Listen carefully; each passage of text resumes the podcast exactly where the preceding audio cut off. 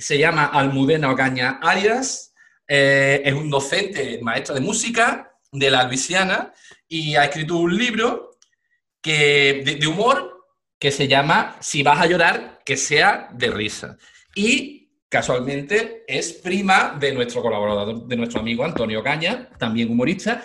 Y además, aquí eh, Almudena ha nacido en Cádiz, entonces algo se le ha pegado de por allí. Tiene una mezcla de Sevilla, de Cádiz y de Écija muy salada. Y entonces, pues todo eso lo vuelca en este libro, que, lo que pretende es pues, ponerle al mal tiempo una cara, ¿no es verdad, Almudena? Pues eso, eso es. A reírnos un poquito, que ya bastante pena tenemos, ¿no? Con, toda la pandemia y todas las cosas, y dices, ya está, ya vamos a tomarnos la cachondeo ya.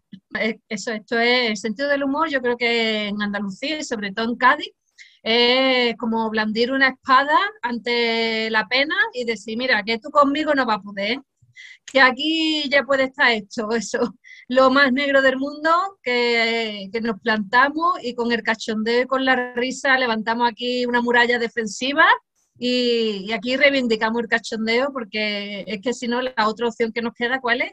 Cádiz además lo tenemos muy, muy arraigado con el tema del carnaval, que en Cádiz eso, mm, muchísima gente está metida en chirigota y, en comparsa y en fin, y lo que se canta es eso, es mm, una crítica social muy fuerte en un entorno difícil, pero que, sale a flote eso pues, con, el sentido del humor y con decir, mira, que, que no, que, nos vamos a reír, de verdad, que, que esto no puede ser. Entonces, pues, eh, mucha gente de Cádiz escribimos así también, porque nos hemos mamado, digamos, desde pequeño con el tema del de, mm, el sentido del humor, del cachondeo y de quitarle importancia a las cosas, sabe estar alegre, sabe vivir día a día con lo que hay y ya está, y tira para adelante. Yo sé que tú tienes amistad con las niñas de Cádiz, porque a través de ti yo las conocí a ellas y las he entrevistado en alguna ocasión.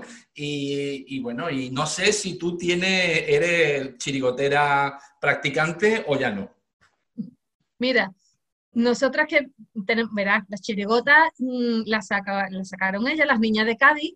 Ana López es la, mm, la fundadora, digamos, y, y, nosotras somos la vieja guardia. Nosotras empezamos a salir, fíjate, en el 97 con las pornochachas y después mm, yo he ido saliendo los carnavales que he, podido, porque claro, yo empecé a trabajar también muy joven y yo me podía escapar si pillaba el puente de Andalucía o era un fin de semana o me pedía yo días libres sin sueldo y me iba para allá a echar el ratito de carnaval, pero poco más, poco más porque claro, yo llevo fuera de Cádiz desde el 98. Pero yo el primer año no salí, el año de las pornochachas no salí, yo me incorporé al siguiente que íbamos de las cajeras de Simago. Y, yo he salido casi todos los años, he salido yo con ella en la chirigota, pero ya te digo, no durante todo el carnaval, sino los días que yo he podido escaparme. Y bueno, y Ana López, que es mi maestra, digamos, de la escritura cómica, porque esta mujer es que tiene una capacidad increíble para transformar la tragedia en comedia y para sacarle punta a cualquier situación rocambolesca que nos pueda ocurrir. Y, claro, yo es que me he criado con ella, digamos. La perfecta cuñada, que para mí es una de, los, de, las obras cumbre del carnaval, para mí, en mi, en mi opinión, ¿esto de quién es obra? ¿Es de la niña o es de Ana? Ella, ella lo escribe. Mira, nosotros hemos tenido siempre una cosa, nosotros nos hemos reunido mucho para los ensayos, que eso era un cachondeo, porque nos juntábamos allí 10 o 12 tías venga con la cervecita, con las papitas fritas del indio y venga a contar lo que a cada una nos pasaba. Y la mayoría de las cosas que cuenta en las chirigotas son cosas que nos han pasado a nosotras, que si no la pasaba a una, la pasaba a la otra. Pero claro, lo cuenta de una forma que es que te tiene que reír, porque mm, es eso. Y el repertorio de ella, eso lo escribe ella, ella es la que, la que redacta. Pero la inspiración, la inspiración es la realidad que tenemos. Ya, ya. Y entonces en las malitas de los nervios también estabas tú. Sí, también, las, uy, las malitas de los nervios es la preferida mía. Yo de todos los años, el que mejor me lo pasaba ha sido de las malitas de los nervios, porque además yo me identificaba muchísimo con el personaje, que estábamos de la cabeza un poquito turuleta. Pero las malitas de los nervios eran unas mujeres que le gritan a los niños continuamente Jennifer, no sé, la típica ama de casa con la bata de guata, que le tiraban la, la chancla a los niños y luego los recogían que estaban, las la chanclas la tenían amarrada, la babucha, con un elástico, pero la tiraban. o sea, primero que pasaban por allí le tiraban la, la, babucha. El babuchazo. muy de madre, muy de madre eso de tirarte las zapatillas. Sin embargo, eso pues yo sigo siendo muy de Cádiz, aunque lleve mucho tiempo fuera. Y, y, me gusta muchísimo. Yo cuando estoy allí, yo estoy en mi sitio, en los demás sitios también, porque yo me adapto, pero, pero mi sitio favorito, digamos, es, mi caleta y mi barrio. sí. Vamos a decir dónde se puede comprar el libro, lo primero. Sí, pues mira, el libro se puede comprar en cualquier librería que tú lo encargues, te lo traen. Eso la primera opción, porque yo creo que hay que estar con el comercio local, que las librerías están pasando unos momentos también achuchaditos, así que la primera opción, tú vas a tu librero, tu librera, se lo encarga y te lo traen allí a, tu librería.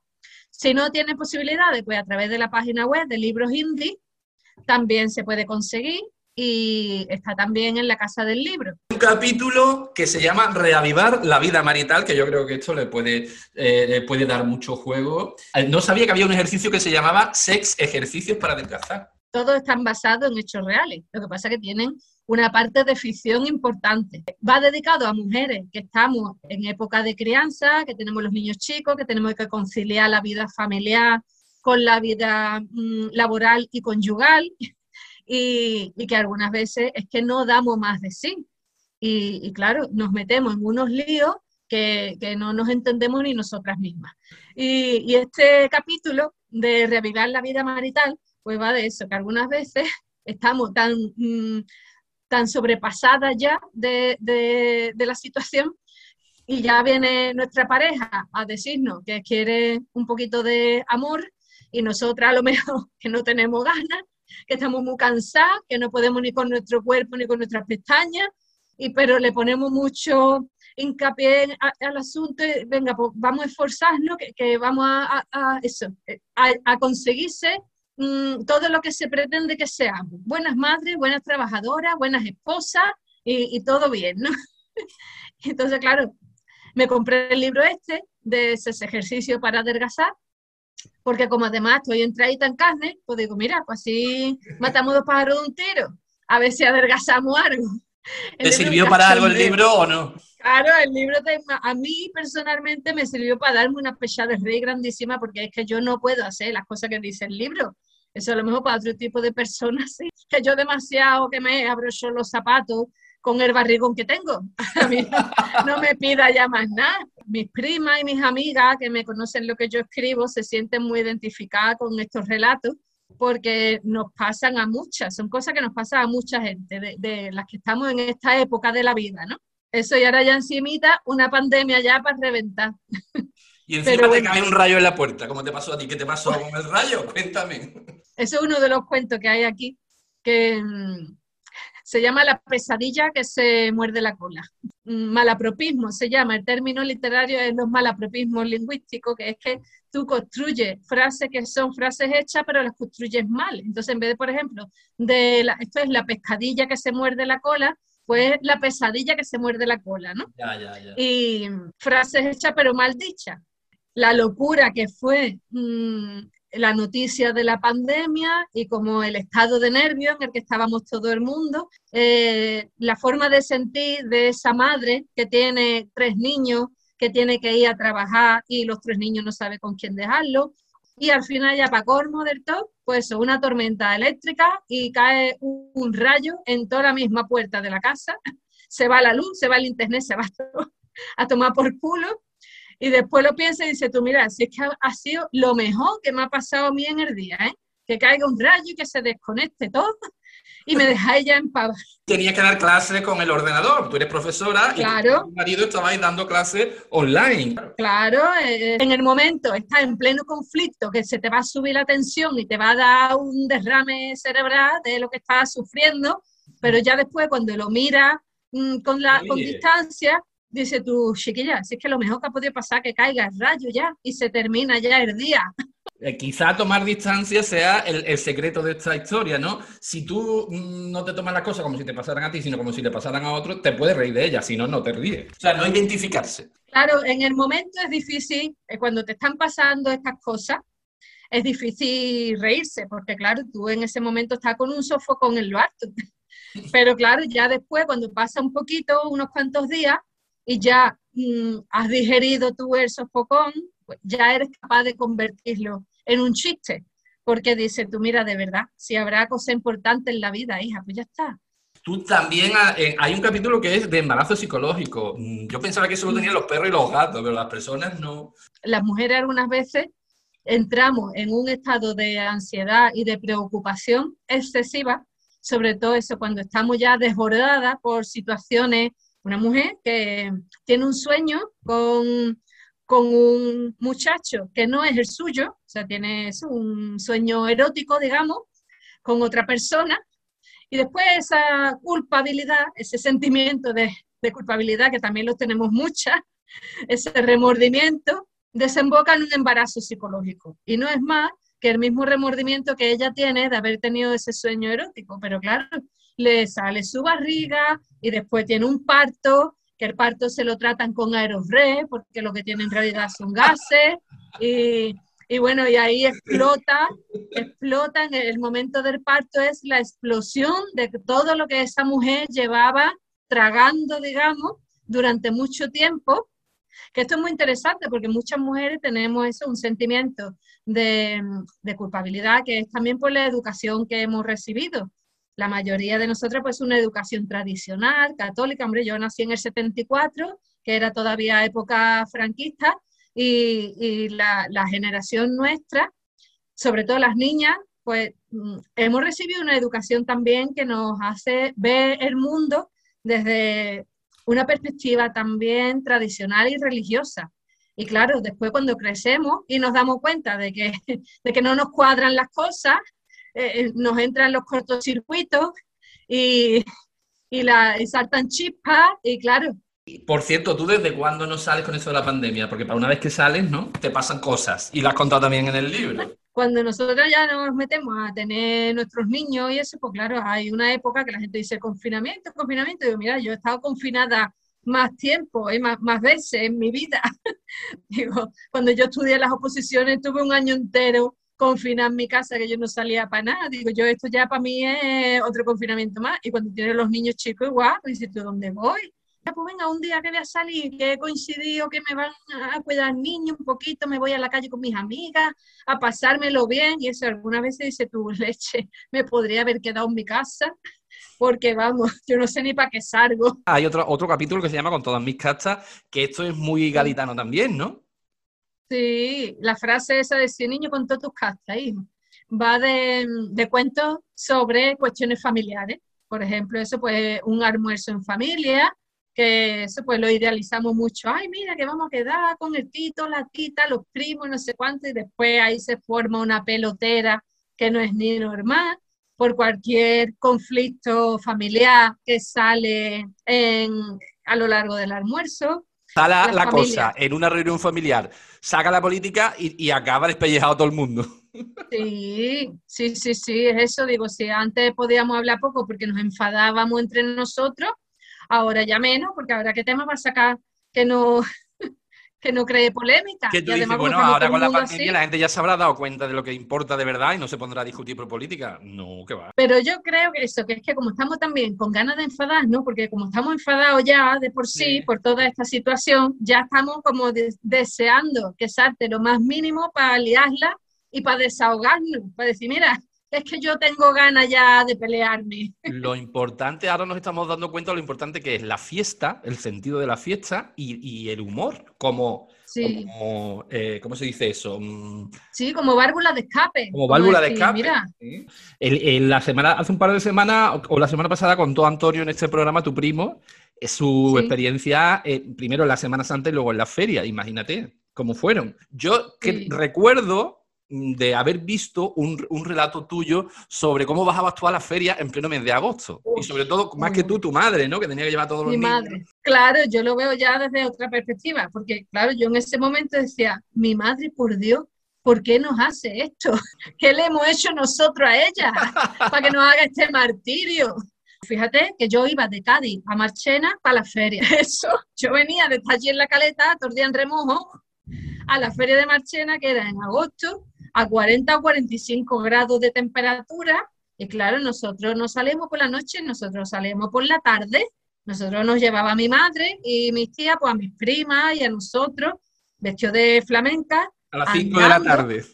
A las 5 de la tarde, con los tacones esos de plástico que nos ponían las madres para vestirnos de gitana y eso y sudando como una cerdita. Digo, vamos, no nos dio un golpe de calor allí porque Dios no quiso. Digo, pero esto era para retirarle la custodia a toda esta gente, porque, vamos, porque esto era maltrato infantil. Luego, ¿has preguntado a tu madre, mamá, ¿por qué me, lleva, por qué me hacías esto? ¿Alguna vez le, has pedido cuenta? Pues, la pregunta es, pues porque lo hacíamos todas ya está. ¿Qué, qué más respuestas quiere? Pues porque vamos todo el mundo igual. Allí, ahí no hay lógica ninguna. ¿Qué hay? Que llevar a los niños a la feria. ¿A qué hora está bien? A las 5. Pues venga, vámonos todo el mundo para allá. Y nadie se cuestionaba. ¿Te lo pasabas bien bueno, Claro, sí, nos lo pasamos bien, pero yo tengo algunos recuerdos de una cebadura que me salían a mí en los talones, los muslos cosidos, de esa calor, de esa pecha de sudar. Y dice tú, mira, sí, me lo pasaba bien, pero en fin, que hay gustos que merecen palos. Hombre, que en Cádiz estaban mejor, pero en Cádiz no hay feria. Si vas a llorar, que sea de risa, es el libro que nos trae para reírnos. Lo que pasa es que, claro, que parece que cuando uno escribe mm, literatura cómica, digamos, no tiene el mismo caché que cuando uno escribe en serio. Pero, mm, pero mira, es que yo creo que estamos en una época que hace tanta falta reírse y quitarle hierro al asunto que, que, mira, bienvenido sea el humor.